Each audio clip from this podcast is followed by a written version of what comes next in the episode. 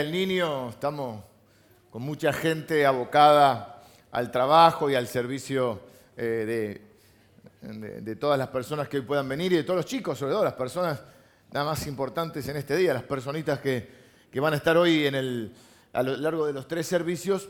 eh, va a estar este, este festival especial para los chicos, que se va a ir repitiendo. ¿eh? No, no es que lo dejamos acá y hasta la noche, sino que en, cada, en simultáneo con cada, con cada una de nuestras reuniones eh, eh, estaremos celebrando el Día del Niño con un- una obra de teatro, con eh, el payaso trompeta y su, su equipo y con un montón de cosas más que se han sumado.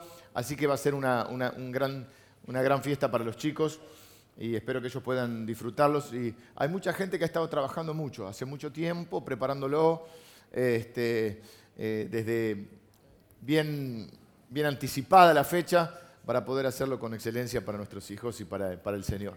Bueno, bienvenidos en esta eh, mañana. Vamos a estar un día lindo hoy, pero vamos a estar hablando de la lluvia. Bueno, en realidad la lluvia, hay gente que le gusta más eh, la lluvia que otros. Me acuerdo cuando eh, yo era mucho más joven, había un, cantante que, can- que cantaba, a mí la lluvia no me inspira, cantaba así. Pero todo depende también de lo que vas a hacer. Si lavaste el auto, la lluvia es una mala noticia. Si, te vas a casar, es una mala noticia. Mirás el, si estás, estás de vacaciones en la playa, vas mirando el, ahora lo vamos mirando en el celular, el pronóstico es, es una mala noticia. Si estás preparando un asadito. Pero si vivís en un lugar donde hace tres años y medio que no llueve, bueno, la lluvia es una buena noticia. Por ahí no hace falta que sean tres años y medio. Si tenés un campo y estás necesitando eh, eh, la lluvia para tu cosecha, es una buena noticia. Así que todo depende de cómo lo miremos. En este caso, vamos a ver una historia, estamos mirando algunos relatos so- sobrenaturales. Vamos a estar mirando la historia eh, de Elías y justamente su, su relación con la lluvia.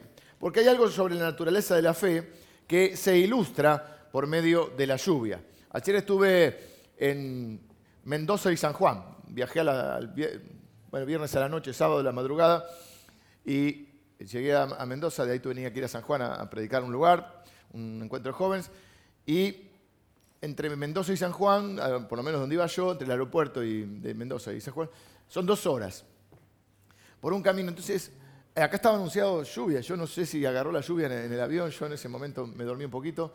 eh, pero salimos de acá con una especie, de- cuando estábamos subiendo al avión, con un viento muy fuerte. Se, se anunciaba lluvia, por eso llovió el sábado a la noche.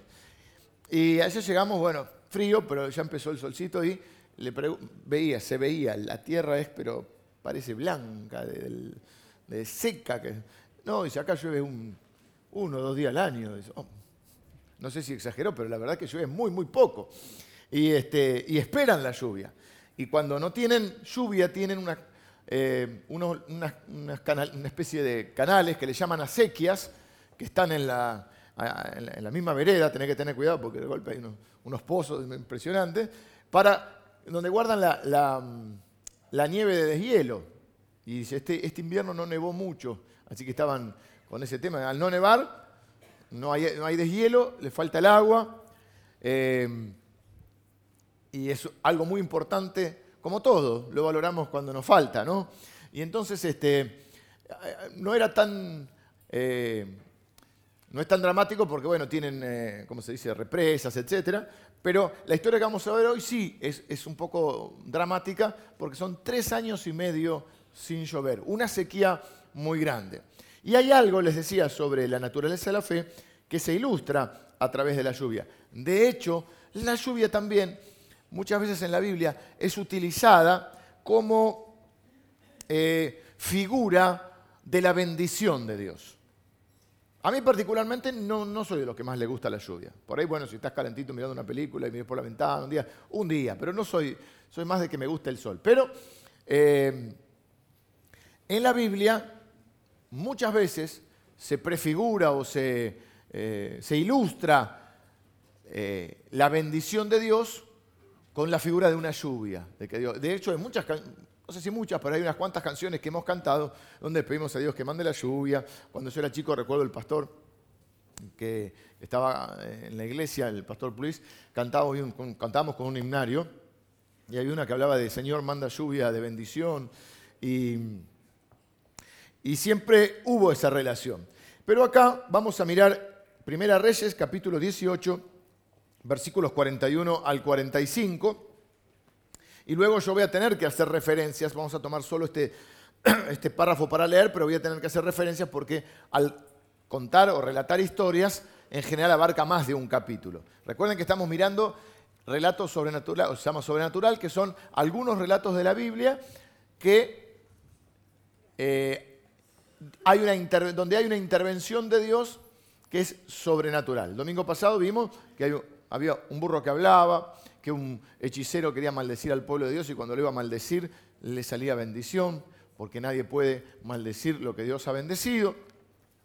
Y hoy vamos a ver que hay una, eh, eh, una evidente intervención de Dios en esta falta, eh, en las dos, porque aún la sequía también es una intervención de Dios, en la sequía y en esta lluvia milagrosa. Entonces dijimos Primera Reyes 18, capítulo 18, versículos 41 al 45.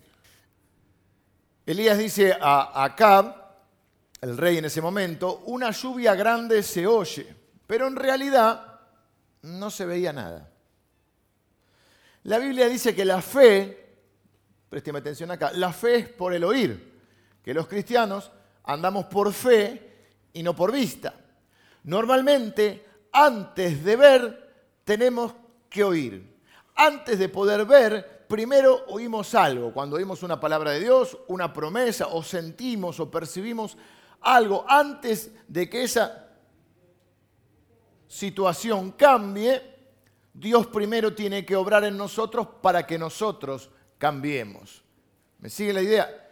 La fe tiene un lapso entre la promesa y el cumplimiento. La fe tiene un lapso entre lo que oigo, siento o percibo y lo que veo. Ese lapso normalmente Dios lo usa para transformarme a mí. Por lo tanto, a veces la situación no cambia hasta que Dios me cambie. Si usted me quiere seguir con la enseñanza, eh, puede pedirle a alguno de los servidores el bosquejo del día de hoy y en el lado posterior encontrará las actividades.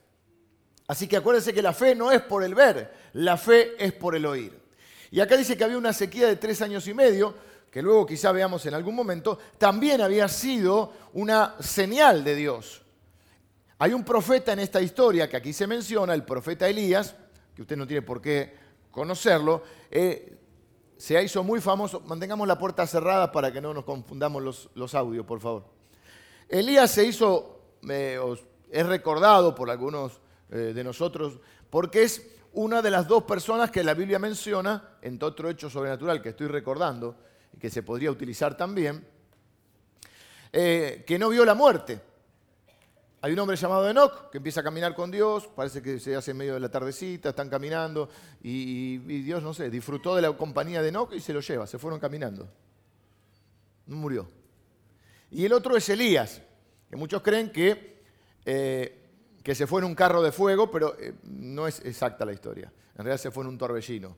El carro de fuego está en la historia, pero no se va es conocido por esto. Pero Elías fue uno de los profetas más, uno de los, a mi modo de ver, más influyentes en una etapa del pueblo de Israel. ¿Y qué es lo que hace Elías? A los profetas en general le tocan tiempos difíciles.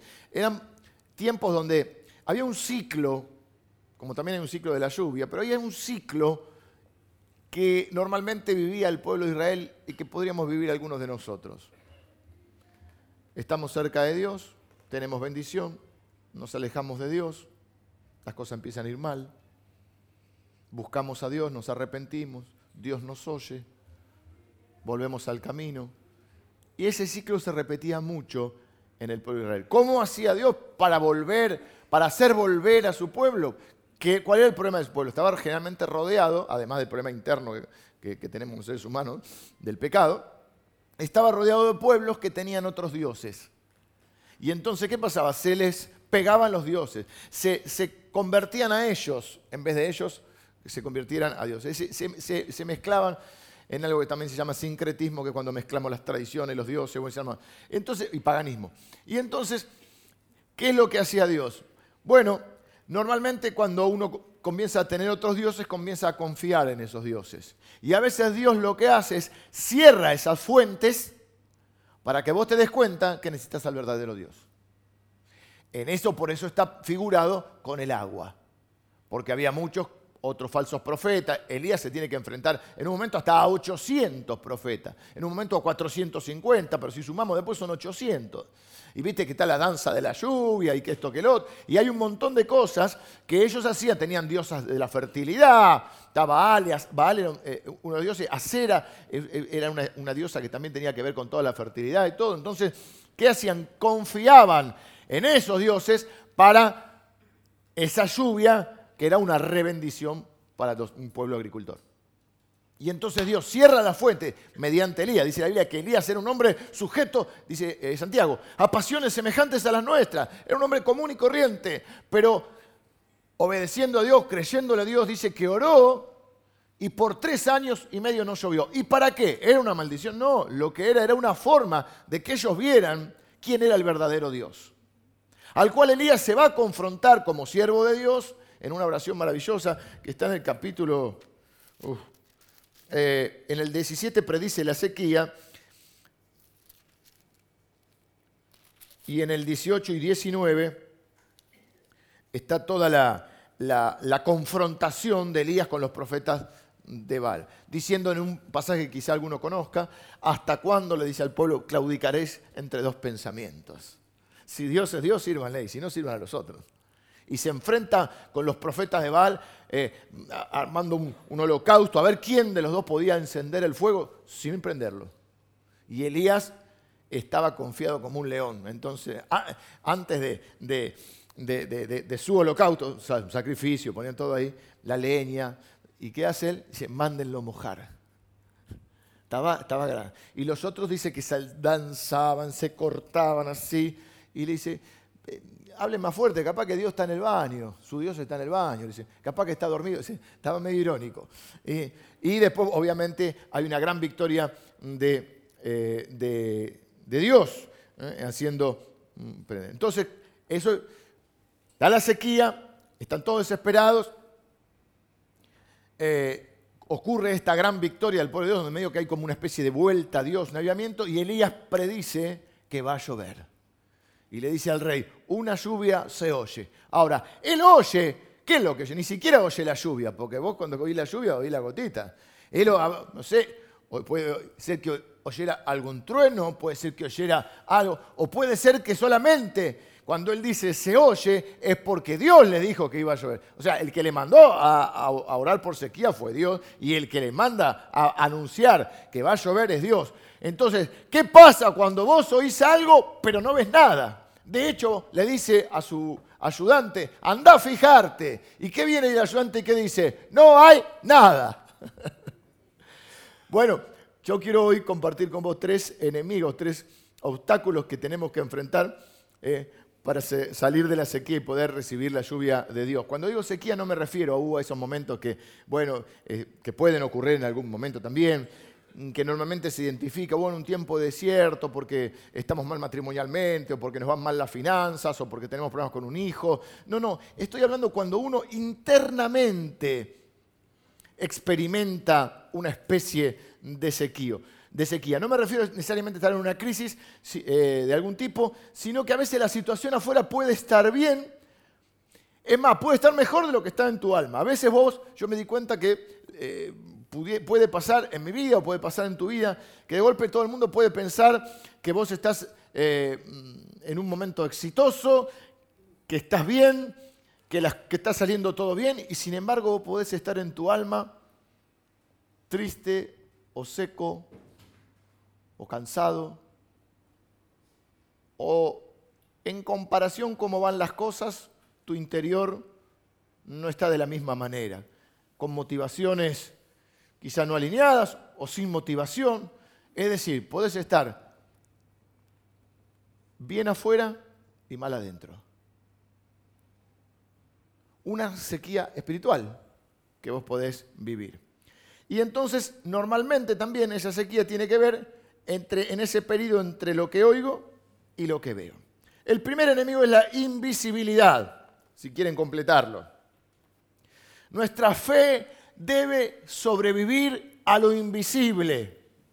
Podemos estar viviendo una etapa como la que vivía Elías, podés haber oído algo, podés haber percibido algo, podés haber creído algo que aún no ves que esté sucediendo. El versículo 41 dice que la lluvia, eh, que él dice al rey, sube mm, porque una grande lluvia se oye.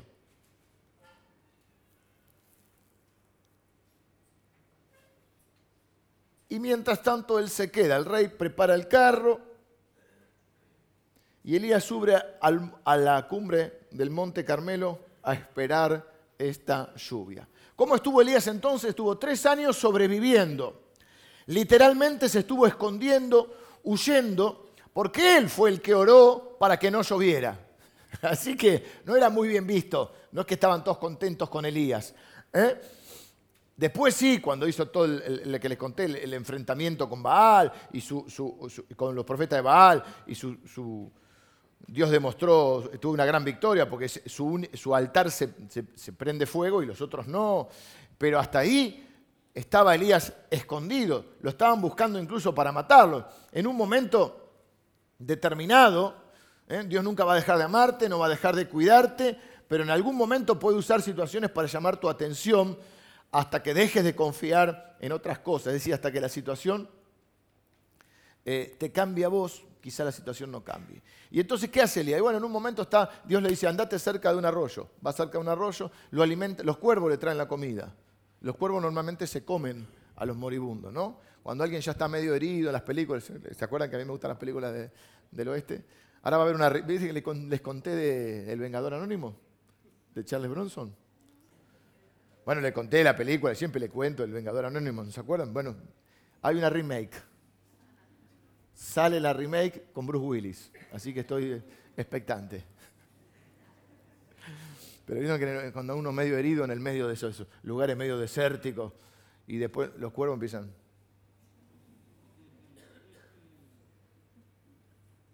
Qué metáfora. Pero estos cuervos no, estos cuervos eran buenos. Estos le traían la comida, no eran buenos, estaban, es sobrenatural. Que un cuervo que te está esperando para comerte, porque a veces ni esperan que se muera, ¿eh? O está medio herido, lo tiene que andar espantando porque, por lo menos las películas, no sé, yo nunca lo vi. ¿eh? Porque ya te quieren picotear. Estos cuervos le traían la comida, imagínate. Se seca el arroyo, bueno, es lindo leer la historia porque es, es como Dios trata y obra con las personas. Yo diría que pueden leer desde el 17, capítulo 17, el 18. En el 18, en el versículo 1, dice que pasados muchos días vino palabra de Jehová a Elías en el tercer año, fueron tres años y medio, ¿no? Ahí en el diciendo, ve, muéstrate a Acab, o sea, al rey, y yo haré llover sobre la faz de la tierra. Esto pasa en el versículo 1 del capítulo 18. Y en el versículo 41 recién empieza a oír, o sea, eh, empieza a haber alguna percepción de algo. Pero él va, cuando él va a decirle al rey que Dios va a hacer llover, no hay nada. Después cuando oye, no sabemos si oye, se refiere a la palabra de Dios que le dijo o a que ya se comenzó a oír algún, algún truenito, alguna cosa, pero ver no ve nada. Vamos a ver incluso que pasa el tiempo y no, no ve nada. Así que, ¿qué él hizo? Sobrevivió. Después de que lo alimentan los cuervos, se seca el arroyo. Y uh, Elías pasaba, como nos pasa a nosotros, del desánimo a la fe. Un hombre que dice un montón de cosas, eh, eh, Dios hizo a través de él, pero como dice la Biblia, era un hombre sujeto a pasiones semejantes a la nuestra. Un hombre Vamos a ver ese contraste en él también. Y entonces le dice, andate a la casa de una viuda. La historia se le conoce como la viuda de Sarepta. Que le quedaba un pancito y un poco de harina. Iban a comer eso y se iban a dejar morir porque ya no tenían más nada. Había una, sequía que había traído una hambre tremenda. Y él va, el profeta, y le dice, haceme primero a mí. Hasta suena mal. Nosotros lo hubiéramos juzgado. Yo, yo lo hubiera juzgado. Mirá vos, ¿eh? No, dos empanadas tenía. Dos empanadas. ¿eh?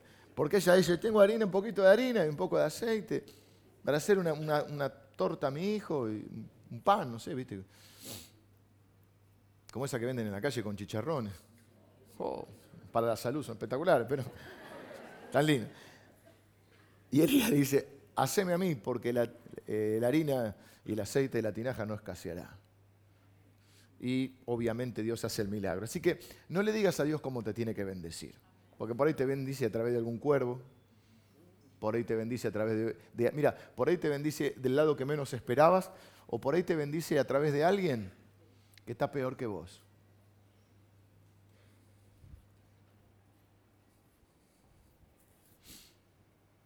Déjalo a Dios trabajar tranquilo. No le digas cómo te tiene que bendecir. Así que Elías es un refugiado, un sobreviviente que llega hasta, hasta un momento en que se transforma de ese fugitivo, lindo título para unas películas, también hay las películas de fugitivo, ¿eh? Paul Newman, a un, ¿cómo le podríamos llamar? Un, hacedor, un fabricante de lluvia, un, un, instrumento de un milagro de Dios, para no decir que, que es un fabricante. Y estoy pensando en aquellos que quizás están en esa etapa de invisibilidad, donde quizás sentís que Dios está haciendo algo, por ahí escuchaste el sonido de la lluvia, pero aún no ves nada.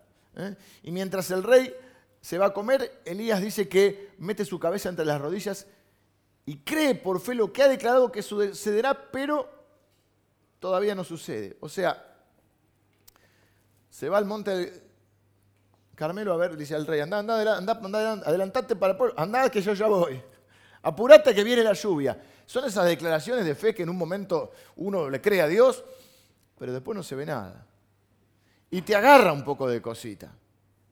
Yo no quiero que se rían de mí en este momento, pero le voy a tratar de graficar lo que yo me imagino a Elías, porque dice que está Elías y que pone su cabeza entre las rodillas, como estás así, ¿viste? ¿Qué habré dicho? Señor, me dijiste vos que ¿eh? la fe es por el oír, yo lo declaro, lo declaro. Anda, anda a fijarte, ni quiere él ir. Y va el, el, ayudante. ¿Y?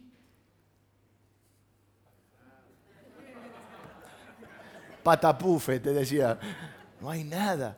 Es la, la declaración más desanimante porque pone él un poquito de onda. Tirame un, me parece que está medio nublado. No, nada, nada. No hay nada. Versículo 43. Y dijo a su criado, puso la, cabeza entre las rodillas. Se quedó ahí orando el tipo. Y, porque que uno tenga fe y le crea a Dios, que dijimos? Que no es la ausencia de la duda. Es creerle a Dios a pesar de las dudas. Y dijo a su criado, sube ahora y mira hacia el mar. Y él subió y miró y le dijo, no hay nada. Y él le volvió a decir, vuelve siete veces. ¿Mm? Muchas veces tenemos que enfrentar esta etapa de la invisibilidad, creerle a Dios cuando no ves nada. Una contradicción a veces entre lo que sentís y lo que ves. Pero tenés que escuchar, no mirar, porque la fe es por el oír, no por ver.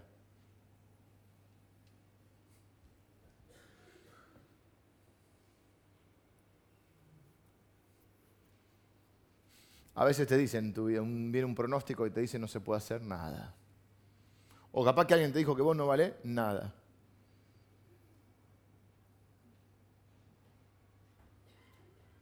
Pero la Biblia dice que nada hay imposible para Dios. Qué linda contradicción, ¿no? O qué linda respuesta. Y a mí me gusta porque no va Él a ver.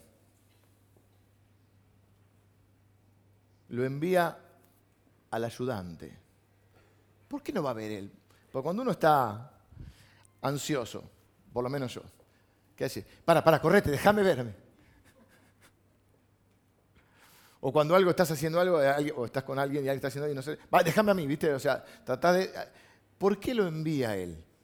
Porque quizá que él sabe, pienso yo, que él pudiera ocurrir, es un pensamiento, que él no va a ver, sino que él se queda con la cabeza entre las rodillas orando porque él sabe que quizá eso que vea pueda atacar o contrarrestar su fe. Y él se tiene que mantener creyendo, no viendo. Entonces que lo manda al otro a que vea. ¿Me siguen la idea? Quizás si él va a ver, ese, ese, e, e, es como salirse del lugar o de la actitud que él tiene que estar. Él tiene que estar creyendo en lo que oyó. Pero si él va, porque tenemos sentidos humanos que nos pueden jugar en contra también, porque la fe y, lo sobrenatural es, es inentendible humanamente o contradice los sentidos naturales, si él fuera a ver quizá se pasaría de andar por fe a andar por vista.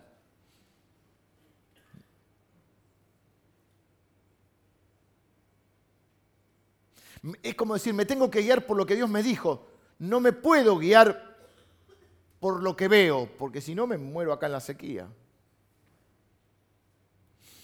Pero me gusta que él dice, viene el otro, no hay nada, anda de nuevo.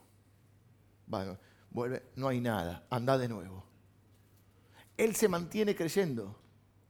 Y hay un lapso entre el oír y el ver. Siete veces se tuvo que tirar uno que se llamaba Naamán al Jordán. Se tiró una vez era leproso. Se enojó con Eliseo porque, bueno, Eliseo era raro, el profeta que lo sigue a, Elías, el continuador, ni lo sale a recibir. Ojo, era una personalidad el otro, era un funcionario, todo eso. Nosotros vamos, lo recibimos, le regalamos una Biblia. No, no.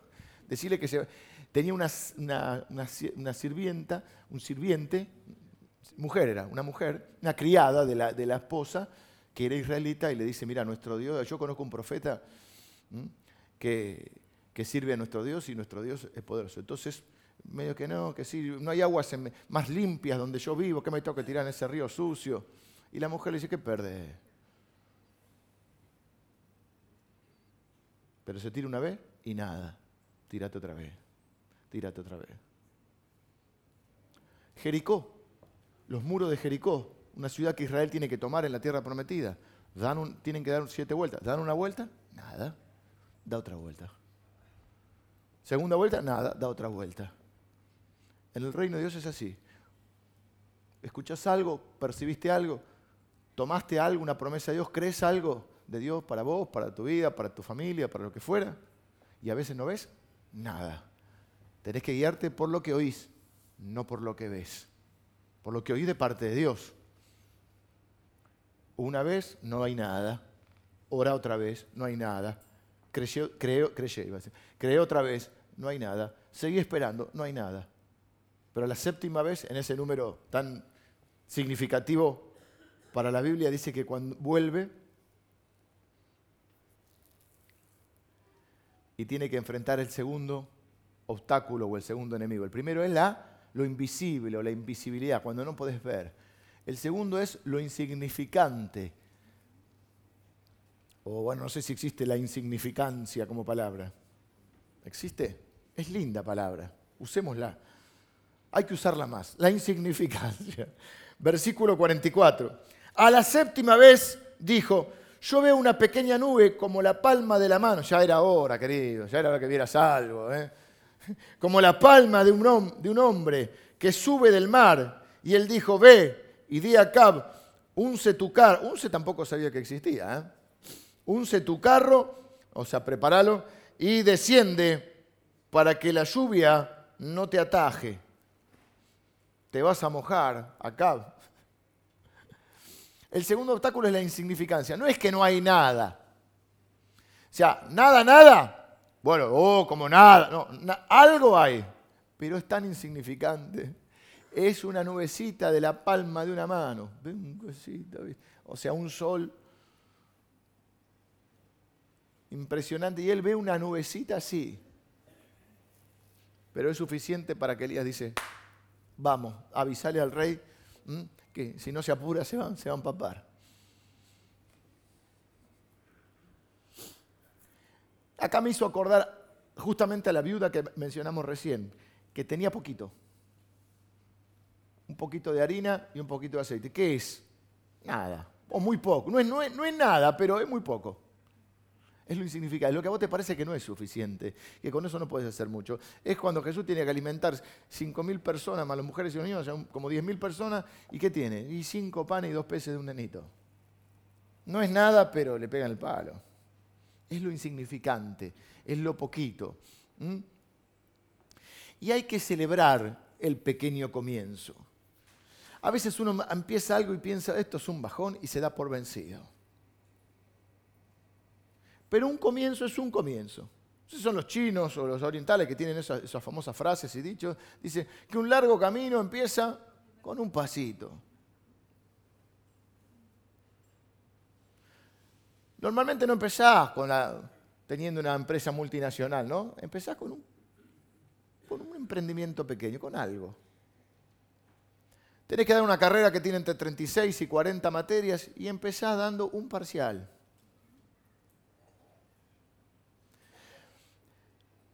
Salvo que seas el hijo del dueño, nadie empieza de gerente.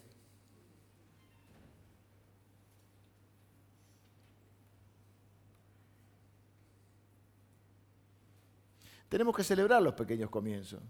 Yo tengo guardado, por ejemplo, mi primera predicación, que en ese momento era a mano, porque no había todo esto. La tengo guardadita ahí. No es vos, o sea, no, es que las multitudes se, lloraban las multitudes, no, no. Yo la tengo porque, claro, vos lo mirás y eh, cuando empezás a escribir, no sé si alguien acá intenta escribir, cuando empezás a escribir, hay músicos, tienen que escribir una canción, o en esos intentos que uno hace de escribir, de escribir cosas. O yo cuando tengo que empezar a, escribir una enseñanza. Y al principio, bueno, antes era bollito y tirábamos. Ahora, delete y borras todo. Siempre los comienzos son difíciles. Y siempre parece que es poco o es insuficiente. Por eso e, esa es la dinámica también para que tenga lugar Dios para hacer algo. Así que hay que celebrar los pequeños comienzos. Nadie empieza teniéndolo todo. Y cuando esperás tener todo para empezar, no empezás nada. Hay que empezar con lo que ya tenés. También estoy pensando ahora cuando, cuando mm, mm, está Moisés, ese es otro evento, Moisés y la zarza. Dios le habla a través de una zarza que se prendió fuego, lo cual era normal en el desierto, eso no era lo sobrenatural. Lo sobrenatural era que no se consumía. Y si quiere, yo, ¿qué voy a ir yo? Soy tartamudo, no, no, no, soy un fugitivo, otro fugitivo. Ya que a Dios le gusta usar a los fugitivos, otro fugitivo. Y le dice, ¿qué tenés en tu mano? Una vara, tírala al piso. La tira al piso, se, convierte en serpiente. Y bueno, con esa vara, la famosa vara con la que después este, se la conoce después como la vara de Aarón, ¿eh? con la que se abre el mar rojo. Y dice, ¿qué, qué, qué con lo que tenés? Hay gente que espera la situación ideal para empezar. Ay, si yo tuviera, si yo jugamos a ese condicional, si yo tuviera los padres que tuvo el otro, y si yo tuviera la plata que tuvo, y si yo tuviera la facha que tiene Emilio, si yo fuera rubio, ponele, ¿viste? En vez de pensar en lo que sí ya tengo. Si no tenés facha, tenés labia.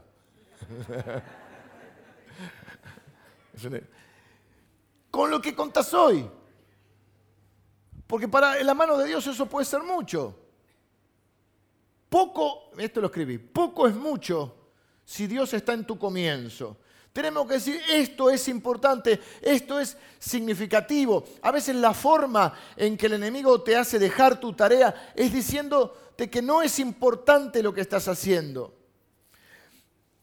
Hemos puesto este ejemplo para otras cosas. Viste que, hemos hablado de lo que es la atención. Eh, bueno, no sé qué nombre ponerle, enfocada, vamos a poner.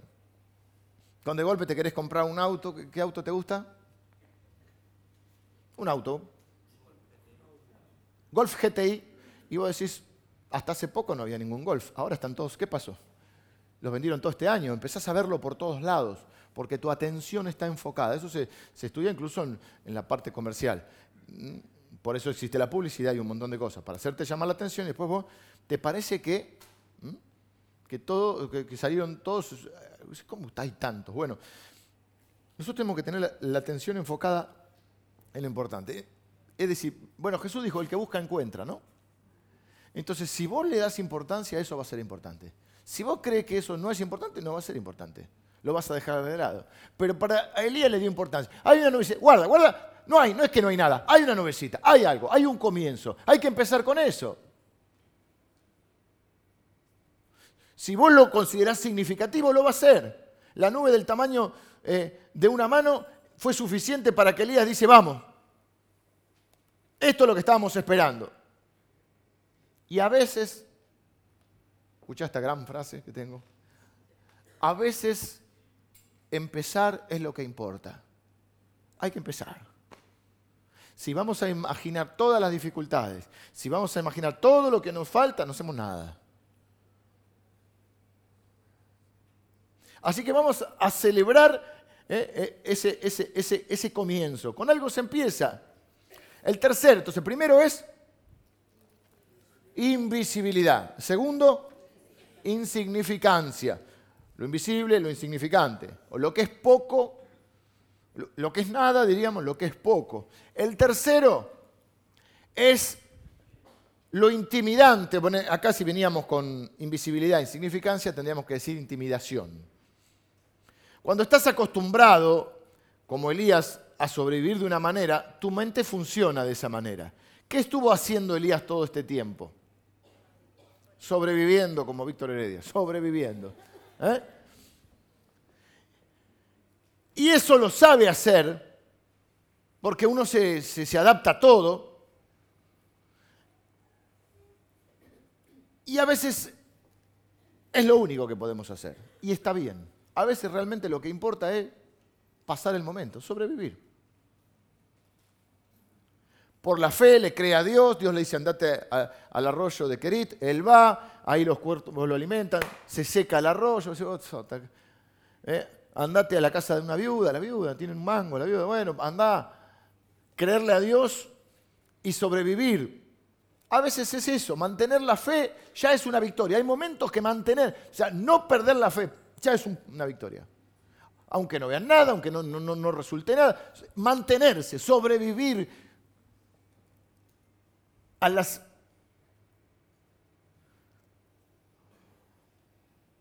desgracias, problemas, circunstancias, sobrevivir en lo que nos está pasando.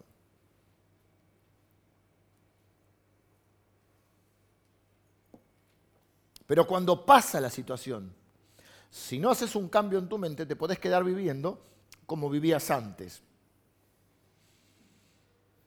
Porque nuestra tendencia es a hacer lo que sabemos, a mantenernos en lo que ya sabemos. Que a veces en algunos momentos es bueno para sobrevivir, pero en algunos momentos hay que entender que si la cosa cambió, vos tenés que cambiar. Y él ya, ya está, está listo para la lluvia, pero vamos a ver que de alguna manera él se mantiene haciendo un poco lo que sabe. ¿Qué fue lo que hizo en los últimos tres años? Huir, corriendo para todos lados, sobreviviendo. Viene la lluvia y ¿qué hace? Corre. Esta es otra, otra, otra cosa muy sobrenatural porque él corre 30 kilómetros. Bueno, hay gente que corre 30 kilómetros, sí, los hay. Pero además de correr 30 kilómetros, los corre tan rápido que pasa al rey que iba a caballo o así en carro. Así que imagínate cómo corrió. 30 kilómetros a full.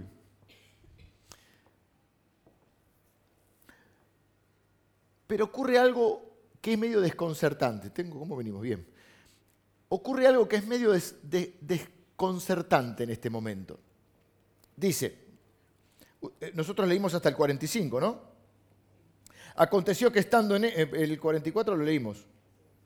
Sí, el, el de la nubecita pequeña. Y aconteció el 45, estando en esto, que los cielos se oscurecieron con nubes y viento y hubo una gran lluvia. O sea, la lluvia llegó. Y eh, subiendo a Cab, vino a Jezreel. Y la mano de Jehová estuvo sobre Elías, el cual ciñó sus lomos, se, ató las zapatillas, digamos, se ató los pantalones, bueno, la, la, túnica, y corrió delante de Acab hasta llegar a Jezreel. Llegó primero. Acab dio a Jezabel la nueva de todo lo que Elías había hecho.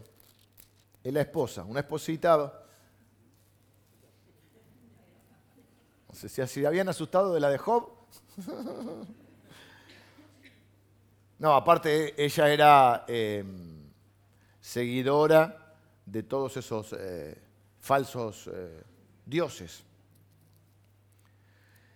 Y de cómo había matado a espada los profetas. ¿Qué lo que acá es de esos gobernados, pero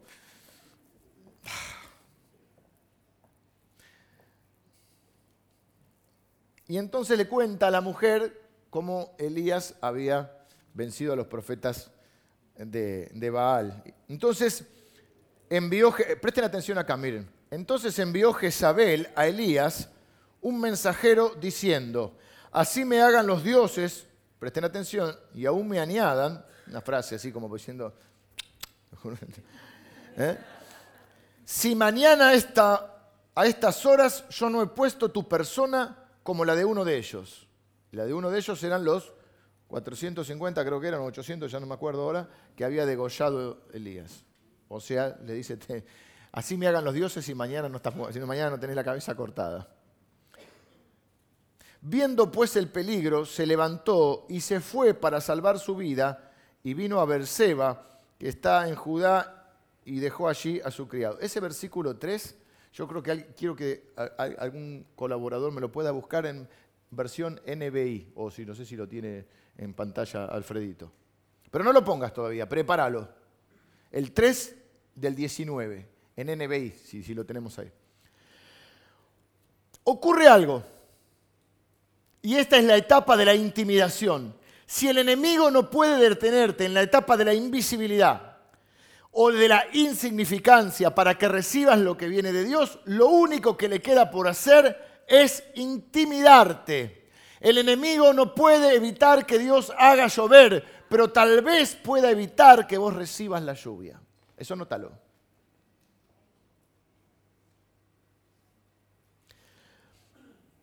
Vio Elías que oró y los cielos se cerraron. Vio, o sea, sequía. Vio Elías que en plena hambruna Dios envió los cuervos y lo alimentaron los cuervos. Que es una locura. usted vea, es una película, sino de, esta. De los cuervos te comen, no te dan comida. Vio Elías como Dios también lo alimentaba a través de la viuda, multiplicando la harina y el aceite. Vio Elías cómo llovió de la nada y cómo esa pequeña nubecita se transformó en una gran lluvia. Vio Elías cómo, me, me salté uno, vio Elías cuando él preparó su altar los 450 profetas de Baal prepararon sus altares. A ver dónde, si nadie podía prender los fuegos, se tenía que prender solo, pone la leña. Él le manda a hacer una, una zanja, lo llena de agua, lo inunda todo, y los otros no se prenden, se cortan, hacen danzas, nada. Y el de él se prende. Se enfrenta solito a 450 profetas de Baal y lo pasa a degüello. Bueno, hay que entender el Antiguo Testamento, tiene sus cosas. ¿Qué tendría que estar haciendo Elías en este momento? Ah, y el último es este. Le dice al pueblo y al rey, va a llover y efectivamente se larga la lluvia. Corre 30 kilómetros. ¿Qué tendría que estar haciendo? Celebrando, festejando, celebrando la tormenta.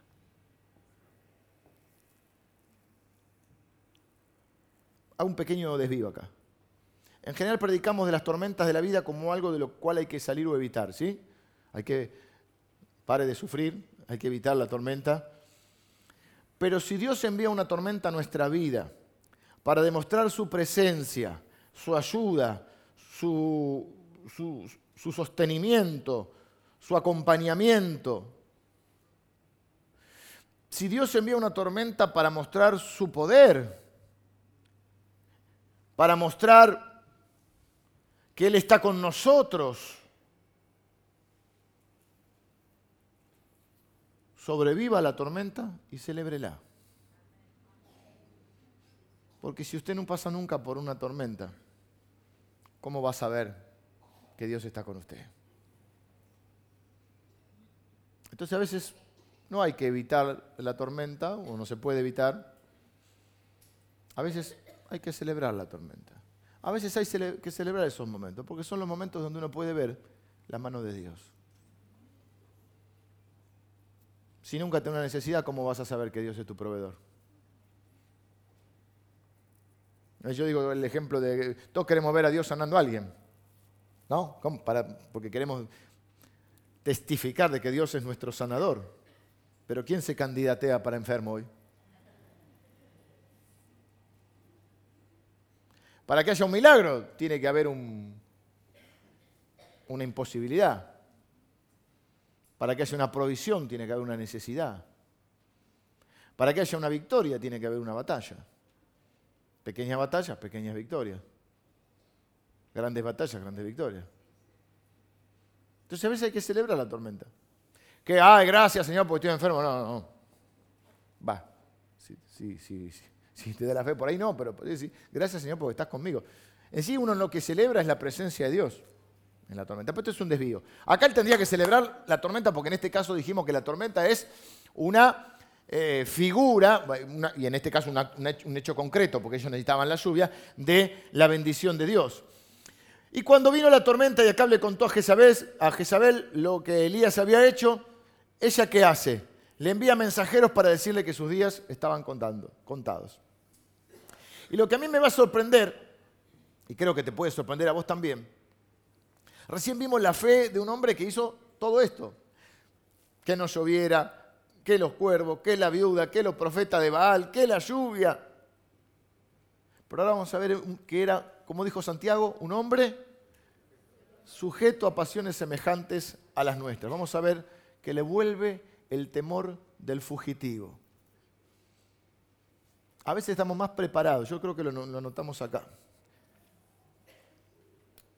Que no veo nada.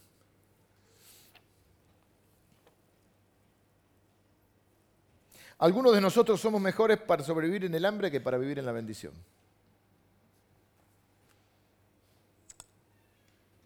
Es como esa señora que prefería la depresión a la alegría, dice, porque me dura más. Está buena, ¿eh?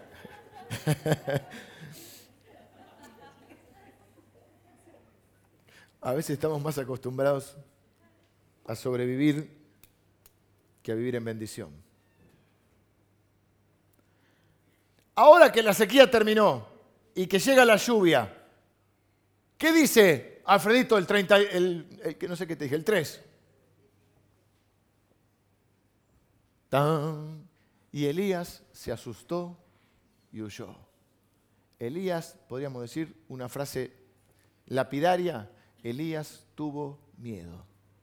Che, pero los cuervos, la viuda, cuando nos sorprendemos, porque yo entiendo que él huya y tenga miedo antes de la lluvia. Entiendo que tenga miedo cuando se secó el arroyo del Querit y está al lado del arroyo y dice, y ahora y los cuervos estos que me traían con... Entiendo que tenga miedo antes de la victoria.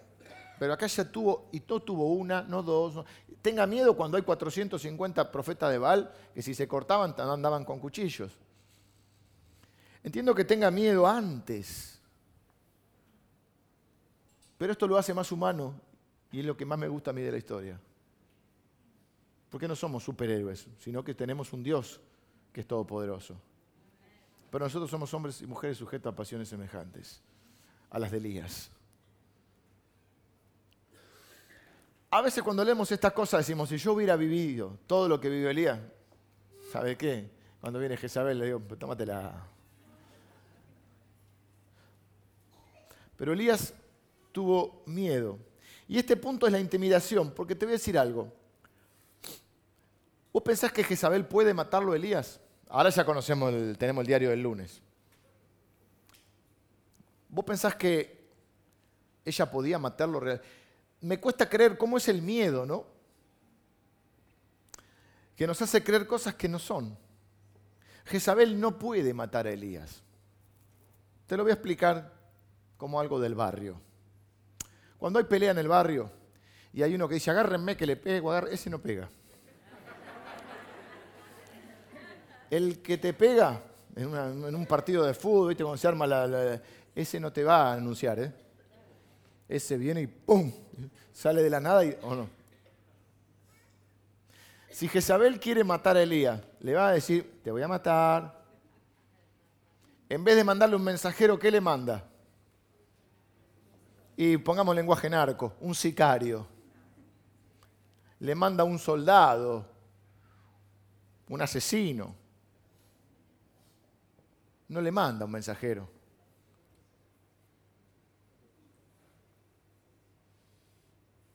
ella sabe que no puede pararlo, pero quizá pueda intimidarlo, quizá pueda detenerlo. Por eso el diablo sabe que no puede detener el obrar de Dios, pero puede hacer que vos no lo recibas. Si en vez de estar en el lugar que tenés que estar de la bendición, huís de la bendición. Porque al fin y al cabo, si la bendición es la lluvia, ¿qué hace Elías? Elías huye de la lluvia. Porque ¿a dónde va Elías si alguno conoce la historia? Si no se las cuento. Se va a una cueva, donde no puede recibir la lluvia. O sea, él tendría que estar bien como las películas, están esperando la lluvia y sale la lluvia y bailando bajo la lluvia. I'm singing in the rain. Ese que bailaba el... Tenía que estar bailando en la lluvia. No, Elías va, huye de la lluvia. Porque se dejó intimidar. ¿Ah? Una cueva se mete. En una cueva, no bajo un árbol, se mete en una cueva. Y en la cueva no puede recibir la lluvia. Si el diablo quisiera matarte, o si pudiera matarte, por ahí quiere matarte, ya lo habría hecho. No tengas miedo. Pero no puede matar lo que Dios ha salvado, como no puede maldecir lo que Dios ha bendecido, pero sí te puede intimidar, sí te puede detener, sí te puede contener, sí puede hacer que el miedo te gane y en vez de estar en el lugar de la bendición, te alejes a una cueva. Vengan los músicos. Cuando la lluvia empezó, quien corrió delante de la lluvia ahora empezó a huir de la lluvia. Elías está huyendo de la bendición. Y no estoy haciendo una figura, porque no me gusta predicar eh, figuradamente. No me gusta decir, para mí la lluvia, no, no, eso no. Pero acá es concreto. Acá la lluvia es la bendición. Acá él tiene que estar en el medio del pueblo de Dios celebrando la lluvia y él se deprime, el miedo, se, le agarra miedo, después se deprime y huye, porque es lo que sabe hacer. Porque se la pasó tres años huyendo y sobreviviendo y es lo que sabe hacer. Y su primer reflejo es pero este tipo, si vos me dijeras antes de la lluvia, yo entiendo que se esconda, que tenga miedo, pero ahora cuando vio a Dios obrar contra los profetas de Baal, obrar con los cuervos, con la viuda, con la sequía, con la lluvia, ahora se dejó intimidar.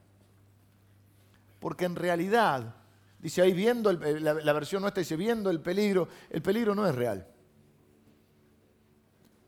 Porque si Jezabel lo pudiera matar, ya lo habría matado. Y no le hubiera mandado un mensajero, le hubiera mandado un asesino.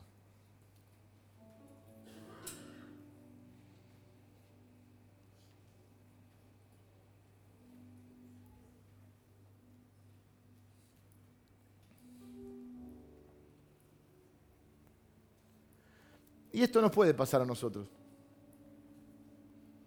Elías está huyendo de la lluvia por la cual él oró. Es como contradictorio. Él oró para que llueva y ahora huye de eso. Se aleja, mejor dicho, de eso. Y se mete en una cueva donde Dios lo va a buscar porque Dios tiene una infinita paciencia. Cerra tus ojos un minuto porque quizá uno puede estar haciendo lo mismo que Elías y no darse cuenta. Todos los que estamos acá, de alguna manera, hemos sobrevivido a tantas cosas que podemos correr el riesgo y acostumbrarnos a vivir más en la necesidad que en, que en la bendición. Capaz que estás huyendo de algo que Dios ya ha derrotado.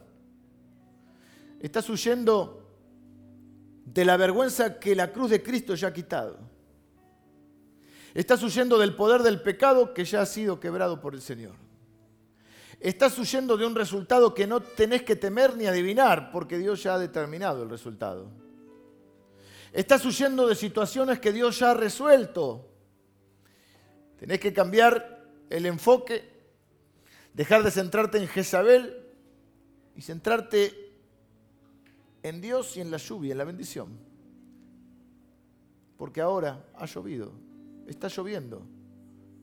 ¿Por qué vas a huir de la lluvia? ¿Por qué vas a huir? Si el diablo no puede detenerte, el enemigo no puede detenerte con la invisibilidad, quizás te pueda detener con la insignificancia. La invisibilidad es cuando no ves nada. Ese lapso tremendo entre lo que oigo y lo que veo, entre lo que creo y lo que veo. Y normalmente Dios no cambia la situación hasta que no me cambie a mí. Por ahí tengas que enfrentar la insignificancia, diciendo, ¿qué es esto? ¿Qué puedo hacer con esto? Si, si es poco.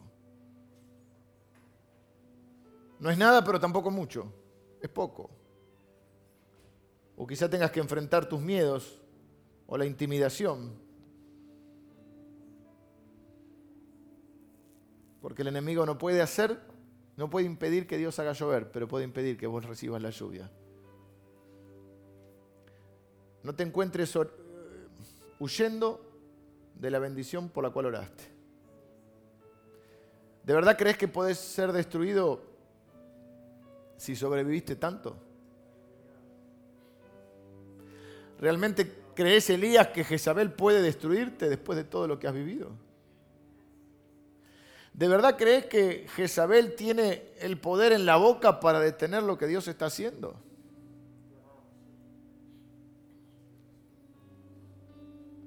Nuestra oración hoy tiene que ser, no voy a huir de la lluvia. Estoy listo para recibir la lluvia que viene de Dios. Estoy listo. Es increíble cómo se puede estar en una situación de bendición y tener el alma seca. La lluvia está, está, cayendo, está lloviendo afuera y Elías está en una cueva y viene el Señor a hablarle en un silbo apacible. Y lo llama. ¿Qué haces ahí, Elías?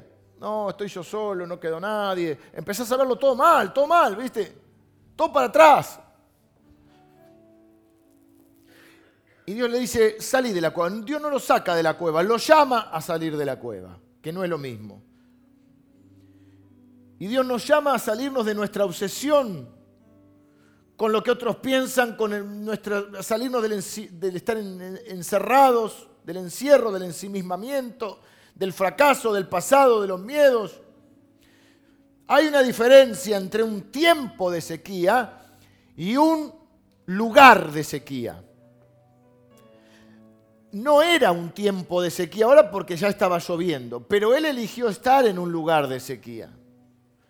Y a veces decimos, estoy viviendo un tiempo de sequía. En realidad no está, quizás no está viviendo un tiempo de sequía. Quizás si podemos mirar con los ojos de la fe, estás viviendo un tiempo de bendición, pero vos estás en un lugar seco. Y hay que correrse de ese lugar. Ese lugar es la cueva donde te encerrás. Yo cuando estoy mal me encierro. Prefiero tener poca relación con las personas, prefiero ensimismarme, me obsesiono, me agarra la preocupación, me amargo, me quejo delante de Dios y le digo como Elías, pero al fin y al cabo soy yo solo en esto.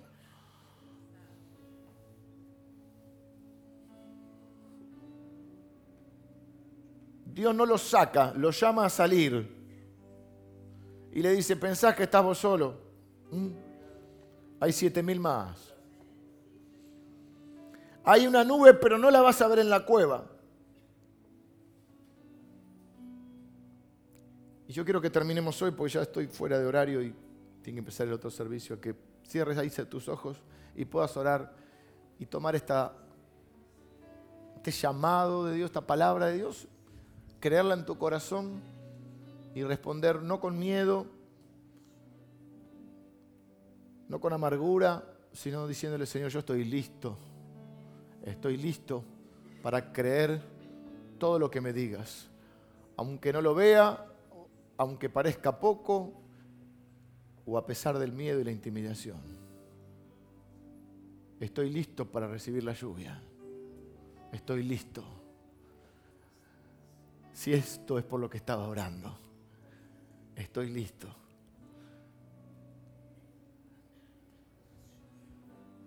quiero darte un minuto más ahí donde estás, para que ores al Señor. Para que tenga sentido esto tienes que orar delante de Dios. Salite, salite del, del lugar seco, porque no es tiempo de sequía. No confundas el diagnóstico, no es tiempo de sequía. Estás en un lugar seco, pero no es tiempo de sequía. Salite de ese lugar. Salite de la sequía que vos te creíste y te creaste adentro tuyo. Porque es tiempo de bendición, no es tiempo de sequía. No le creas a Jezabel, porque su boca no puede detener lo que Dios ha determinado. Por eso en la fe nosotros, ahora sí estoy usando una figura, salimos de la cueva para decirle, Señor, estoy listo. Estoy listo para recibir la lluvia de bendición. Señor, en el nombre de Jesús, estamos listos, Señor, estamos listos para recibir las bendiciones por las cuales hemos orado. Señor, no vamos a dejar ni que la, ni la invisibilidad, ni la insignificancia, ni la intimidación nos pueda detener para recibir la bendición que ya has preparado para nosotros, Señor. No vamos a huir de lo que vos ya has solucionado y determinado. No vamos a dejar que ningún diablo ni ninguna Jezabel pueda querer detener con su boca. Puede querer, pero no vamos a dejar que detenga la bendición sobre nuestra vida la bendición que ya has determinado, Señor. Por eso en el nombre de Jesús bendigo a cada uno de mis hermanos. En el nombre de Jesús, Señor. Nos corremos del lugar seco en el cual nos hemos metido. Nos corremos del temor, del ensimismamiento, del encierro, del foco sobre